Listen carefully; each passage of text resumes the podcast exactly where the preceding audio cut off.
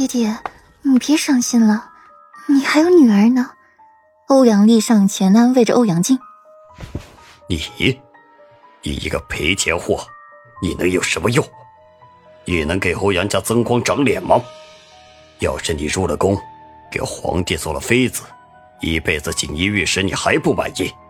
现在老子不要你了，又眼巴巴的送了上来，和你娘一样，都是个下贱货。”欧阳靖怒火中烧，欧阳丽又撞到了枪口上来。这说话便有些不过脑子了，什么难听的话都说了出来。欧阳丽小脸煞白，不可置信的退后几步，惊讶的瞧着欧阳靖：“爹爹，在您的心里就是如此想女儿吗？下贱，赔钱货，这是一个父亲该对自己女儿说的话吗？不然你要我如何想？你就是看不惯你弟弟。”才费尽心思想要弄死他，现在你弟弟死了，你高兴了吧？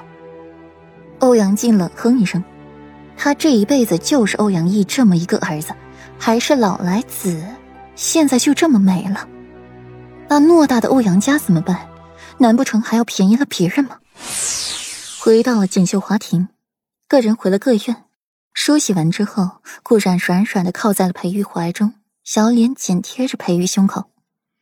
因为顾软的缘故，裴玉没法坐着，只能伸出大长腿放在了长榻上，半靠在了长榻上，怀中搂着顾软，手掌轻轻拍着顾软后背。今天吓到你了？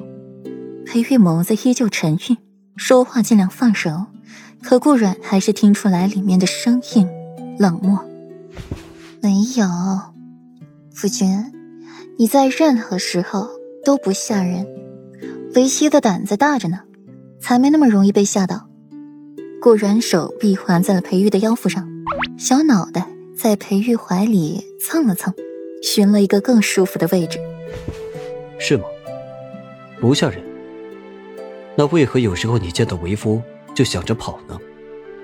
裴玉墨眸带着探寻，却只看到了顾然肤白妖娆的身子，闭了闭眼，心底默念了几遍。清仙诀压下了那股邪火，再度睁眼，又是那一双清润无害的眸子。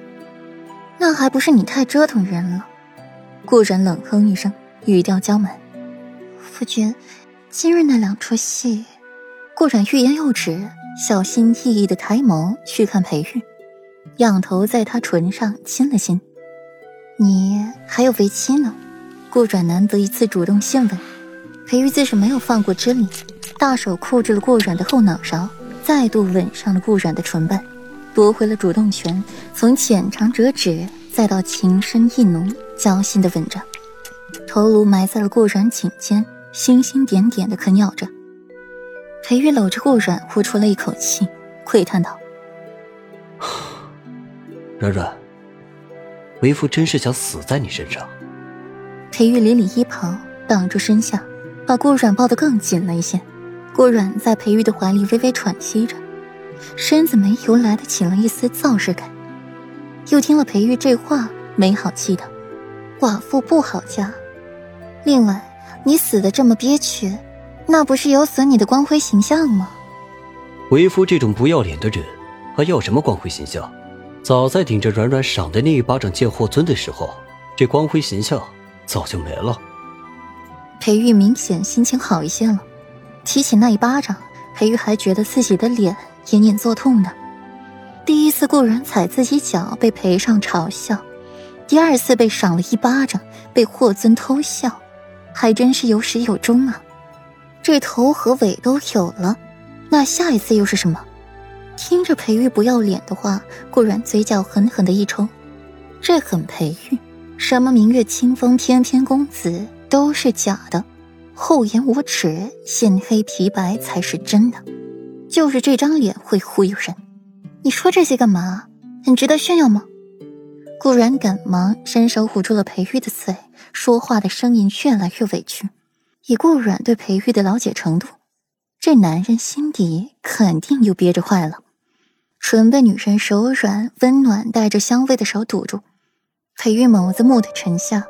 看着那只银白如玉的手，心底的邪火又窜了上来，薄唇微张，舔了一下顾软软糯的手心。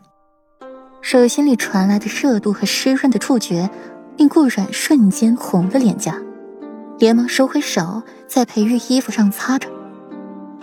有病啊你！裴玉，你是属狗的吗？